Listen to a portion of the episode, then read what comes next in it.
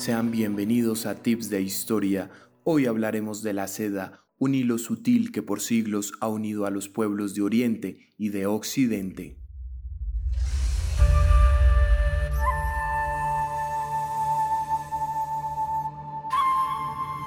Durante millones de años, la selección natural ha permitido que sean los gusanos y las arañas los encargados de tejer grandes redes que descubrimos por casualidad. Acompáñanos en este especial a descubrir cinco cosas que debes saber sobre la seda.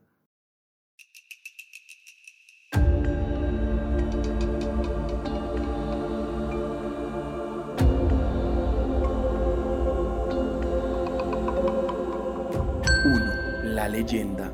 Cuenta la leyenda que en los albores del inicio de China, aproximadamente 26 siglos antes de Cristo, la emperatriz Lei Tzu, mujer del emperador Juan Di o emperador amarillo estaba en los jardines del palacio averiguando qué estaba acabando con sus plantas de morera o árbol de mora, ya que el emperador amarillo se encontraba bastante preocupado. La mujer descubrió que eran unos gusanos blancos que producían capullos brillantes. Al dejar caer accidentalmente un capullo en agua tibia de un té que se disponía a tomar, luego de sacarlo, comenzó a desvanecerse y la emperatriz asombrada como se iba formando un brillante hilo muy largo y delicado, se quedó estupefacta. Luego, a la vez, lo jaló y observó que resistía hasta descubrir el gusano de seda en el centro del mismo. Encantada con el nuevo descubrimiento,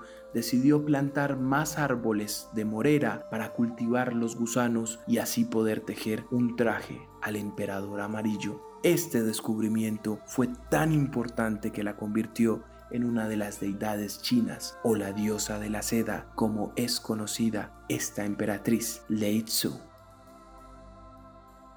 2. La producción de la seda. La seda es un fino tejido formado con fibras proteínicas en los capullos de gusanos de seda del árbol de mora.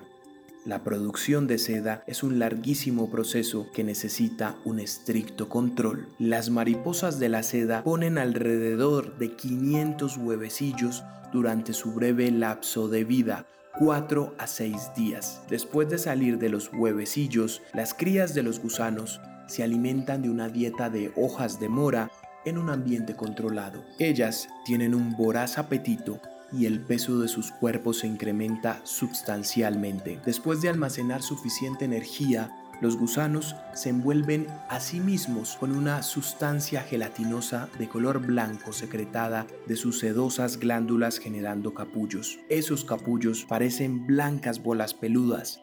Después de 8 a 9 días, los gusanos son aniquilados. Los capullos son sumergidos en agua cálida para liberar completamente los apretados filamentos protectores, los cuales son primero desenmarañados, luego enrollados en un carrete y por último convertidos en seda.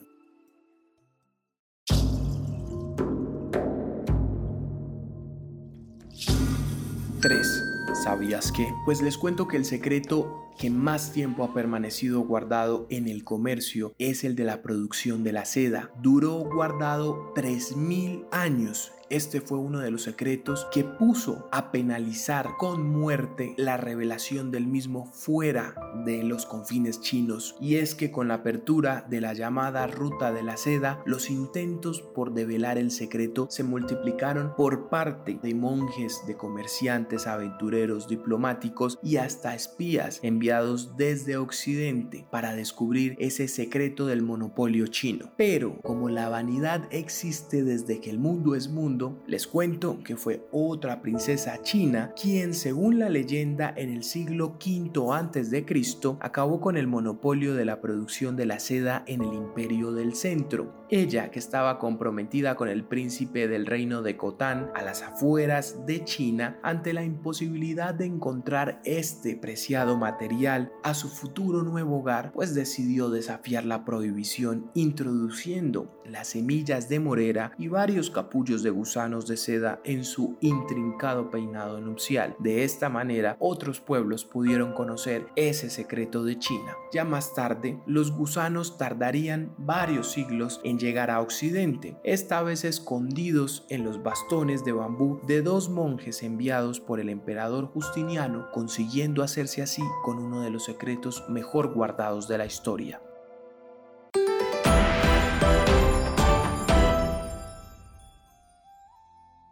4. Aquí están las cosas importantes que necesitas saber sobre la historia de la Ruta de la Seda. Les cuento que la Ruta de la Seda comenzó hace más de 2100 años y fue la ruta comercial terrestre antigua más larga de su época. Por esos tiempos, los camellos demostraron ser muy útiles para transportar productos a largas distancias a través de regiones áridas, pero la ruta no era una línea con un solo inicio y un solo final. Les cuento que partía desde Xi'an, por ese entonces era la capital del imperio chino, y llegaba hasta el final del imperio chino. Luego se intercambiaban productos con comerciantes del Asia Central y hasta Constantinopla en el extremo oriental de Europa era uno de los puntos finales. La ruta de la seda cubrió unos 6.000 kilómetros o 4.000 millas. Esta ruta cambió radicalmente el mundo. Los inventos chinos como la el papel, algunos conocimientos de la impresión permitieron empezar parte de la revolución del conocimiento y la cultura en Eurasia, porque grandes invasiones continentales, la expansión de vastos imperios, vastas regiones destruidas por plagas y la difusión de cultivos y tecnología que condujeron al renacimiento, la revolución científica y el gran crecimiento de la población. Esto es el legado de la ruta de la seda.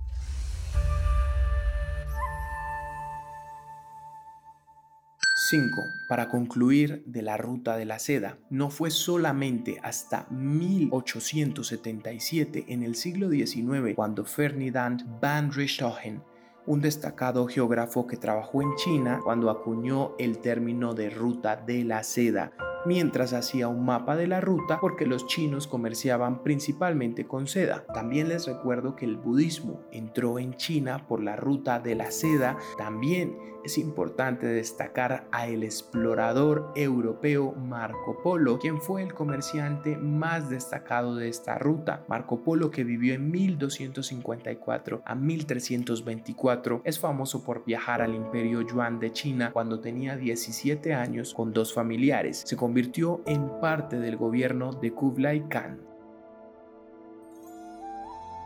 Gracias por escuchar este episodio conquistado por el primer insecto domesticado de la historia que reafirma que el pequeño aleteo de una mariposa puede cambiar el destino del universo. En el próximo capítulo hablaremos sobre la acupuntura y el cierre del mundo cósmico de esta miniserie China y sus creencias. Les habló César Dushenko y los invito a seguirnos en nuestro Instagram Tips de Historia. Feliz día o feliz noche amigos.